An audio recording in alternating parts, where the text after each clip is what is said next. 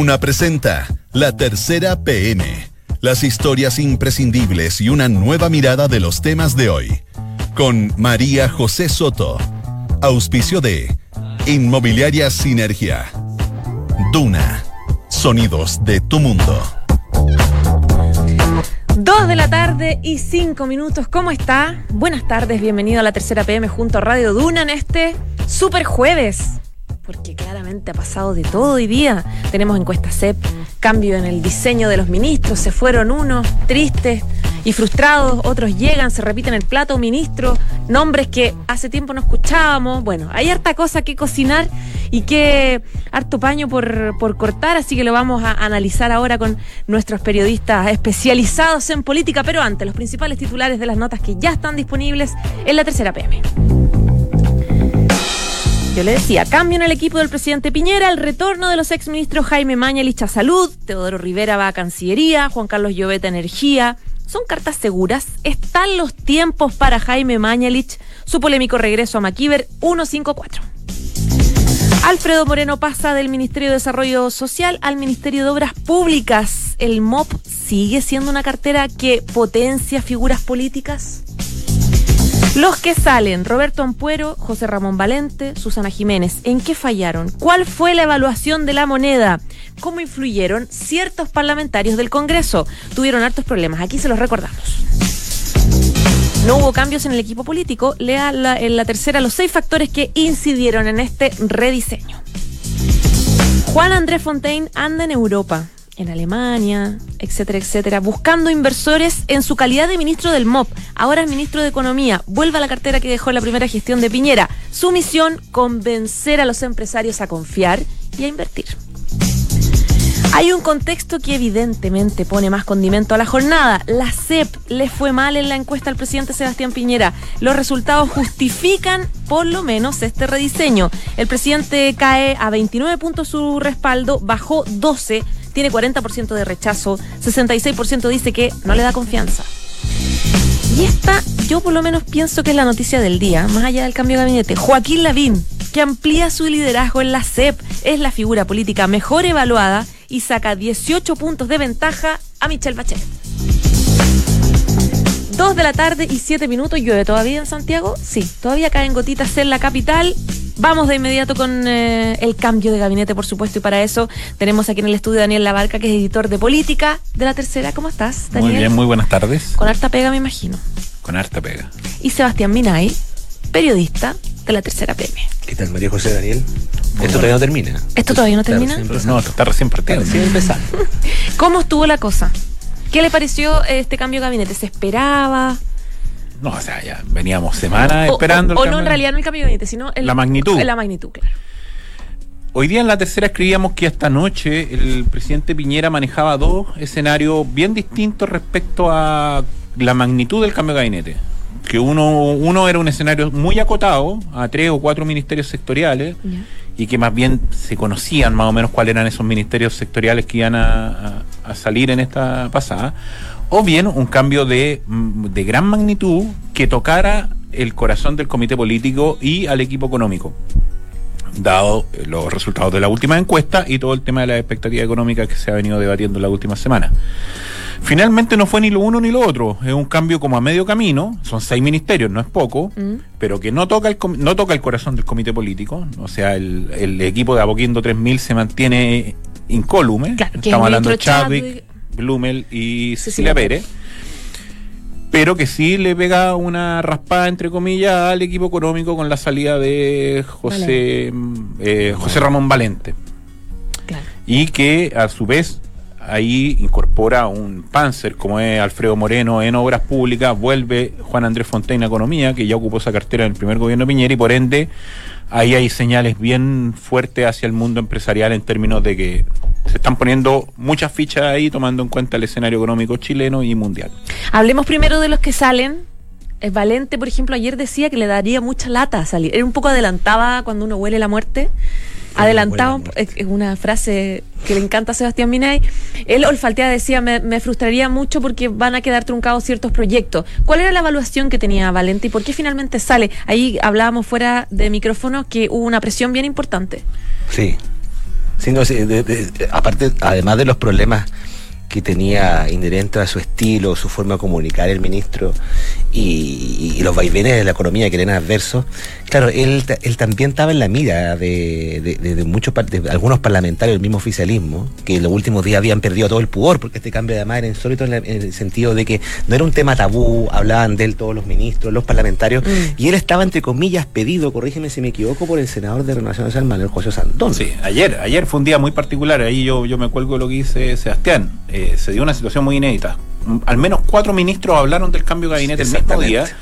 Y ayer, y todos los parlamentarios de Chile Vamos se dieron una- hicieron una suerte de cartilla de apoya gol, haciendo su apuesta en Mm. términos de cuáles eran los énfasis que tenía que tener el, ca- el cambio de Se gabinete. la Y, el senador Sandón, como siempre, eh, se pasó un par de pueblos y pidió cabezas derechamente. Y Abiertamente planteó- los pidió. planteó la salida de Moreno de desarrollo social porque la consulta indígena ha sido como la como la berenjena según su propia expresión.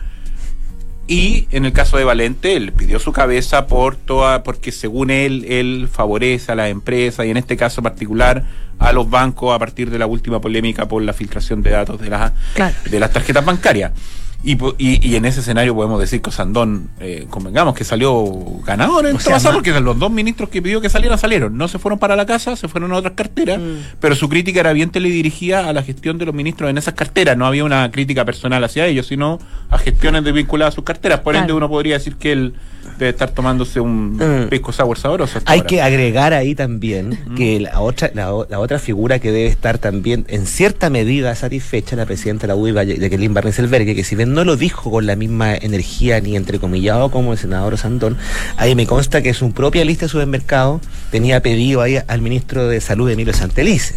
Sí. La UDI se había jugado por defender a su, secretario Luis Castillo y a pesar de que el ministro Santelices tenía como asesora a un exdiputado UDI, Gonzalo Arenas, que no ha renunciado a la UDI, todavía no se dio el partido José Antonio Cas, estaba también pedido el ministro Santelices eh, por una serie de, Sí, de no, no, no, no está en el ámbito de las simpatías de la presidenta de la UDI. Debe haber eh, gravitado también el hecho de que un gobierno que tiene menos de 30% de apoyo tampoco es tan impermeable a las presiones de sus partidos tampoco, ¿no? Sí, sí, convengamos así que los partidos, hay que ver bien la lectura que van a hacer los partidos a partir de este momento.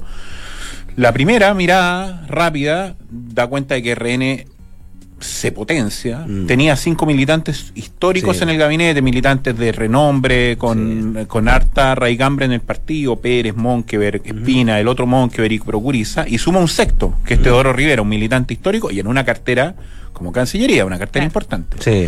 La UDI mantiene a sus cuatro, entre comillas, históricos, Chadwick, Ward, eh, Larraín y Pla, pero ve partir a dos que, Sí, ahí que perdió, había ahí buscado perdió. acercar al partido, como es Jiménez y Valente. Y Evópoli mantiene a los dos que tenía, pero se trata de apoderar de cierta manera de la figura de Llobet, que es el ministro que entra en energía. Es de Yo ese no mundo, estoy- a mí no me queda tan claro que la UDI eh, esté sacando cuentas alegres, tomando en cuenta también que hay un factor que está irrumpiendo en el debate del oficialismo en estos momentos y que hay que ver cómo va a decantar, que es la llegada de Sebastián Sichel al Ministerio de Desarrollo Social y por ende al Comité Político. Sí, Eh, eh, fue raro ese, ese nombramiento tan importante. Mm. Porque de la Corfo pasar al Ministerio de Desarrollo Social, que en algún minuto se, se potencia el Ministerio de Desarrollo Social como una plataforma política importante. ¿Qué, partido gana? ¿Quién gana ahí? Recordemos el, hagamos un contexto y recordemos quién es él. ¿Y por qué uno piensa que es una figura irrelevante para los intereses de Chile Vamos? Bueno, él estaba en Ciudadanos, este Claro. fallido partido donde estaba el exministro Andrés Velasco, que fue un partido que intentó ahí conversar un poco con, con el sector más de centro derecha, se hizo este intento que no resultó de hacer un polo con amplitud, ¿se acuerdan?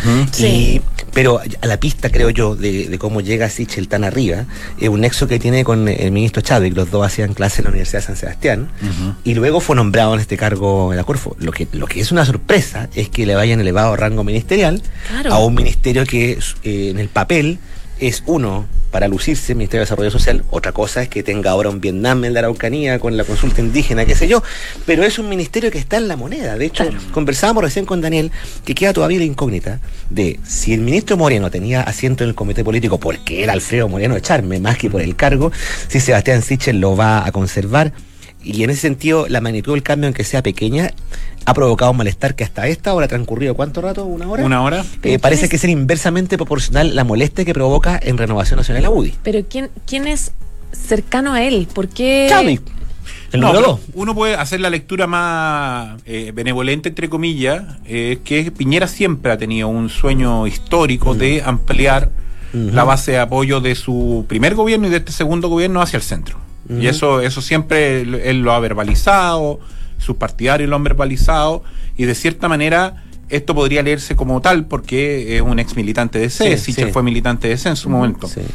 El punto es que Sichel en sí mismo no representa a un sector eh, masivo, ni mucho menos, es de un grupo, de un partido que eran eh, unos pocos que se dividieron. Es visto como un O afuerino. sea, eh, y, y más encima, es visto como un afuerino en Chile, vamos, y por Es de ende. un partido fracasado, o sea, que, que- que pues, no tuvo la nada. lectura la lectura que uno puede hacer es si Piñera fue consciente del daño que iba a provocar en Chile vamos significa que Piñera una vez más quiere hacer valer su, su visión personal por sobre los intereses de los partidos lo que es perfectamente válido pero resta por saber si tenía tomado el cálculo de- de- del efecto que iba a generar. Hasta ahora no hay crítica on the record, pero sí en el off Hay the record, en molestia, privado, molestia, molestia. hay mucha molestia. Es un premio demasiado grande para un afuerino, un premio... Claro. O sea, en los Un sillón, un sillón en la moneda, es un sillón en la moneda para un afuerino, muy, es muy grande el premio. Piensen ustedes que el PRI, que no tiene ninguna importancia en esta escena, todavía sigue sin ningún ministro, que es el cuarto partido de Chile Vamos. Claro, se le da un asiento. su secretario. Claro, pero el, el- el- el tema de Sichel podría abrir una brecha, una- un, un frente, digamos, las próximas horas. digamos. Teodoro Rivera. Bueno, Roberto Ampuero, que se fue con hartas críticas. Recordemos un poco por qué fue tan cuestion- cuestionada la gestión del, canciller, del ex Una canciller. apuesta personal del presidente, que él optó por poner en la Cancillería a una persona cercana suya, un converso, pero que no tenía en absoluto credencial en el mundo de relaciones exteriores. Si mal no recuerdo... Él decía que la experiencia como escritor internacional se la Exactamente, daba. una entrevista que le hizo María José Oche y él argumentó que su experiencia como escritor le daba cierto bagaje en el tema de política internacional. Lo que vimos en adelante fue que, primero, llegó a los créditos finales a, a La Haya, que era un tema que ya lo había pavimentado Heraldo Muñoz. Y, Y que y el que, pres- y que Heraldo Muñoz se preocupó también de recordárselo al mundo. digamos. Exactamente, que el presidente Piñera en la práctica fue el canciller. Eh, abundan los testimonios de reuniones donde el que hablaba era el presidente, que no hablaba el canciller. La no, gira, en la las gira, giras, el protagonismo giras, era de Piñera, no era del canciller. Exactamente. Mm. Al mismo Pueblo confesó que, eh, recientemente que no tuvo incidencia en el asunto del viaje de los hijos del presidente a China. No ha tenido incidencia en la otra decisión importante. No se Eh, llevó bien también con la oposición a propósito de Venezuela. ¿Te acuerdas que a- Sí. a- en él apuntaron muchas críticas por la política de Estado? por este asesor presidencial también, ¿no? Sí, tenía, hay un asesor presidencial que es el hijo de Paulín Cantor. ¿puede Claro, el hijo de Paulín Cantor. El hijo de Paulín Salas Cantor. Que era- Salas Cantor, Salas Cantor, que era un asesor en materia de rela- de relaciones exteriores, que al parecer pesaba más que el canciller al lado del presidente. En las decisiones. Entonces, y, y lo que tú decías de la oposición, yo creo que también es un factor relevante, porque se dio una situación bien inédita aquí, que se rompió de cierta manera esta tradición Mm. republicana, entre comillas, Claro. que era aludida por sector, por distintos sectores en términos de que la política exterior era una política de Estado, que se consensuaban ciertas posturas. Ampuero fue de la línea contraria, Mm. avalado por Piñera, eso sí, avalado por Piñera, y generó mucho, mucho ruido interno. Sí. Eh, hay una entrevista que es la que plantea Sebastián que hizo dio hace poco, eh, la última entrevista que dio que también generó muchos comentarios respecto al tono que usó, eh, donde él, decía que contaba con la, pre- la confianza del, del- del técnico entre comillas del presidente, una frase que siempre, generalmente le genera muy muy malos resultados a, los- a los ministros. Exacto, cuando se cuelgan. Y Menos donde a también profundizó en un tema que ya de cierta manera se había cerrado, que era la postura de Chile respecto a China. No sé si Mm. recuerdan, Sí, sí, él habló sí, de sí. que en el fondo cada, volvió a esta tesis de que cada país se da el gobierno que quiere y que China había eh, sacado se- de la de- la- del hambre a 500 millones de personas y que por ende eso justificaba cualquier como un decisión. país con diferencias culturales. ¿Te Exacto. acuerdas? Sí, eso Entonces, lo que esa entrevista Tenía un tema comunicacional. Una muy eh, mala entrevista que, dio, que se Mm. enredó completamente. tenía un tema comunicacional el canciller en un cargo que es muy delicado y las señales de los últimos días dan a entender que él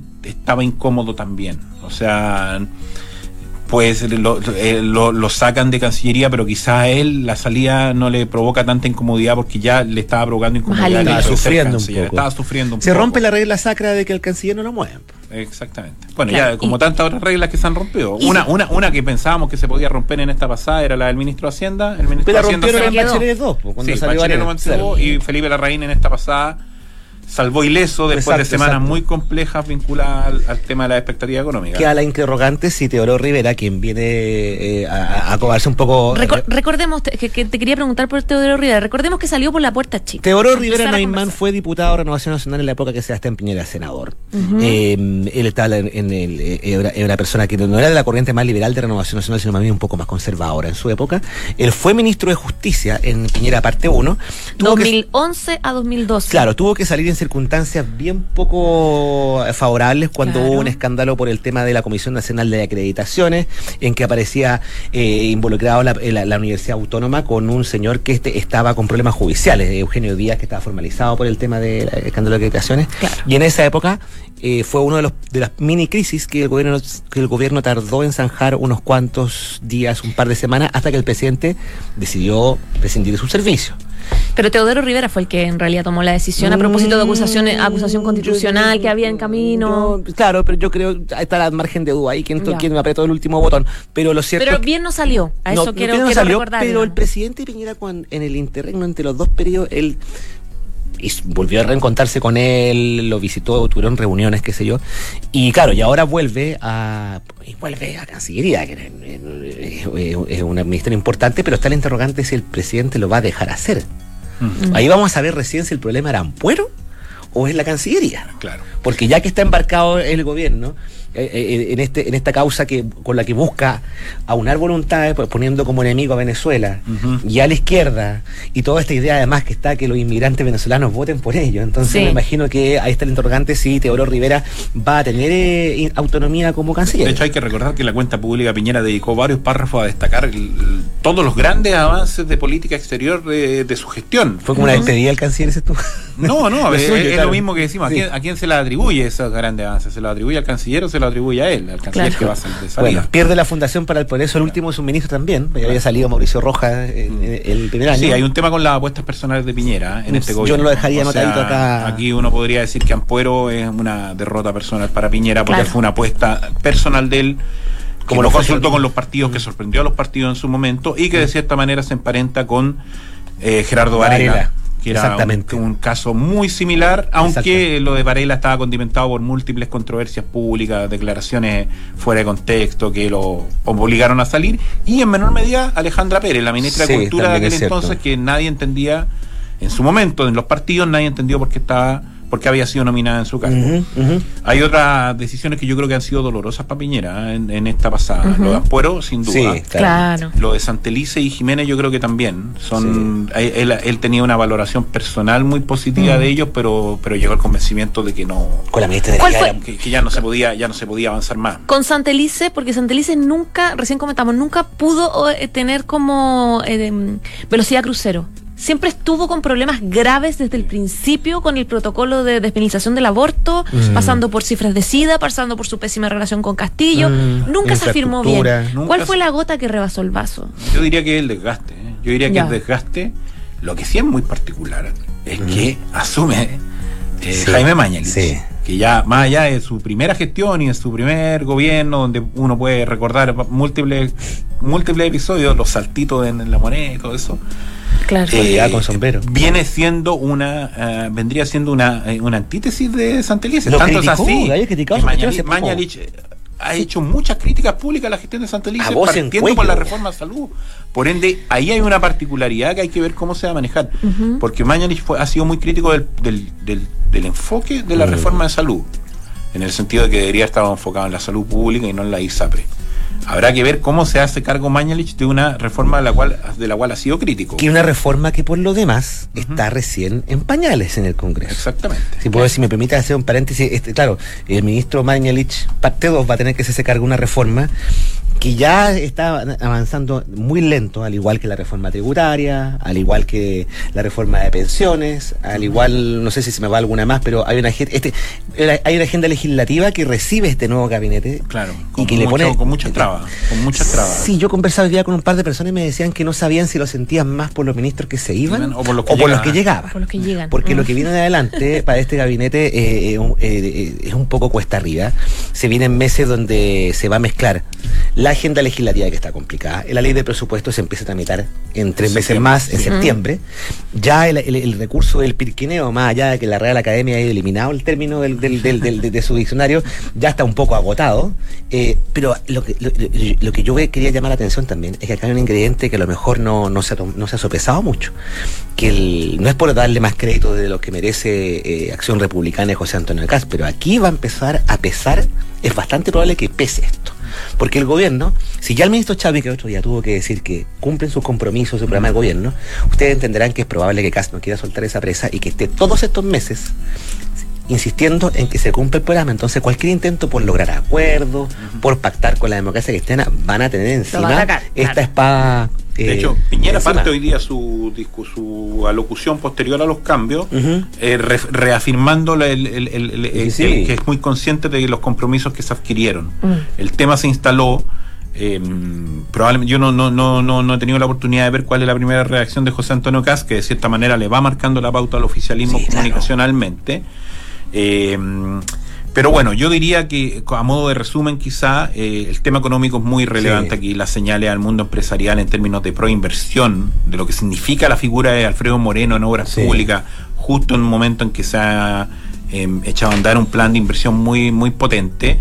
Se retoma la dupla eh, Larraín Fontaine del primer gobierno y, Sí. y el propio discurso hoy día de Piñera está prácticamente centrado en el tema económico. Yo diría que ahí está la clave, un- una clave que determina de cierta manera el cambio, aunque la magnitud del cambio a mí todavía me queda la duda eh, si la amplitud del cambio se debió a que hubo ciertos enroques que no se pudieron hacer, por ejemplo. ¿A falta de personal, dices tú? ¿O la convicción de que no había que hacer corrección Claro. política? Y también a lo que lo que yo considero es un error del gobierno de cómo dejó crecer la bola del, de- del, del cambio de gabinete. Sí. O sea, porque si había una decisión primaria de hacer un cambio de gabinete En el- acotado, Estamos en enero con esto, ¿no? desde enero, después en, Sí. en marzo, después en abril. Ahora, eh, puede que haya más cambios tomando en cuenta, y eso le quiero preguntar, ¿cuál es la fecha en la que quienes quieran competir Octubre. como Octubre. gobernadores... Es que hay O sea, un cronómetro que tiene tres momentos. En octubre tienen que renunciar. Contextualicemos eso. En octubre tienen que renunciar las interesadas interesadas en competir para alcalde, concejal, gobernador y core. Ahí va a haber una, un éxodo de gobernadores. El Pongamos, que quiera pongamos, ser- pongamos el foco en los Bueno, gobernadores. El que quiera ser candidato Claro. a gobernador, que va a ser una elección súper importante, Exacto. recordemos la primera, el el ministro tiene que salir un año Ahí va el ministro subsecretario. Claro. Eso en octubre. En noviembre, casi en paralelo con eso, vamos a ver si eh, el Partido Republicano ya ha juntado sus firmas se constituye como partido. Ahí se va a abrir otro foco de conflicto que el gobierno, el gabinete, desde el punto de vista de conducción política, va a tener que saber ese cargo, que es este conflicto larvado entre Evópoli y eh, la fuerza Sí, de CAS, claro. porque si quieren ser parte de Chile Vamos, Evópoli ya, está, ya, ya hay gente que cree que va, a va presionar que entonces se vaya a Chile Vamos. Entonces el, Mm. el gobierno no puede lavarse las manos tampoco diciendo que es un problema de su coalición. Ahí ese, ese Exactamente. tema va a impactar ahí también. Claro. Chiquillos, nos quedan tres minutos. Mm. Joaquín Lavín.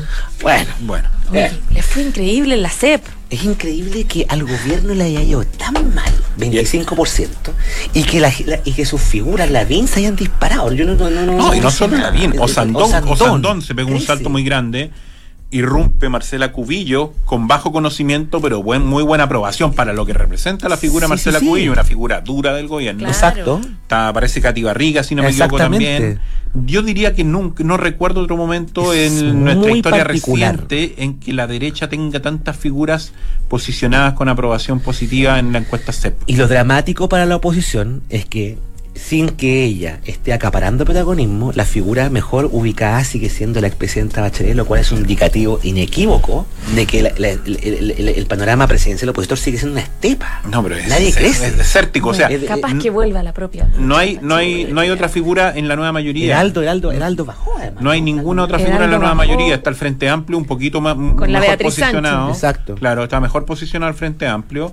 Pero la situación de la ex nueva mayoría es, es- es dramática. Sí. Dramática, falta, faltan dos años, es cierto, Sí. pero. Con Giorgio Jackson también. pero ya, Sí. ya es para preocuparse. La derecha, en todo caso, tiene, tiene cuentas alegres que sacar. Mm. Es muy rara la relación baja aprobación Pero- pero- pero presidencial, eso- eso- alta aprobación de figuras públicas. De Pero la- eso la va a incidir, perdón, pa- pa- eh, eso va a incidir en que probablemente si el gobierno no retoma Ujú. sus números, la campaña que hagan la vino los otros candidatos va a ser con su propio discurso bien alejado del discurso del gobierno. No se van a colgar del programa del gobierno, Claro, probablemente. claro y, y de cierta manera va a quedar en entredicho la idea de Piñera de, de, de heredar, de, de generar una de generar una herencia Claro. de su gobierno. Va a ser puede ser que el próximo gobierno sea de derecha, pero probablemente no va a ser con los mismos eh, postulados alineamientos de este de este gobierno. No, es un día que deja un montón de cosas que recién estamos empezando Muchas a preguntas. Y va a haber mañana a más revisar. análisis Debería. y más intriga. Debería, debería haber mucho más análisis e intriga. Ya, que pueden ver en el diario La Tercera. Totalmente, todo mañana en la edición especial, me imagino. Ahora Sí. también en la tercera PM hubo Oh. una edición especial a propósito de, de todas las alternativas del cambio de gabinete. Ya, pues Daniel Navarca, Sebastián Minay, muchas gracias. Muy buenas tardes, que estén muy bien. Que estén muy bien. Chao, chao. Chao, chao.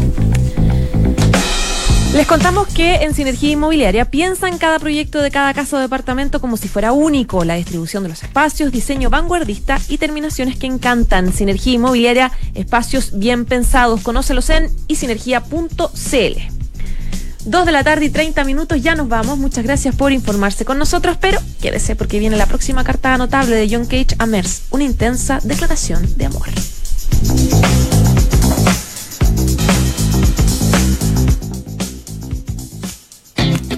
Conoce los proyectos de departamentos de Sinergia Inmobiliaria, ubicados en comunas de alta plusvalía y rentabilidad en la región metropolitana. Edificios que destacan por sus detalles y cómodos espacios comunes. Te invitamos a conocer e invertir en Sinergia Inmobiliaria.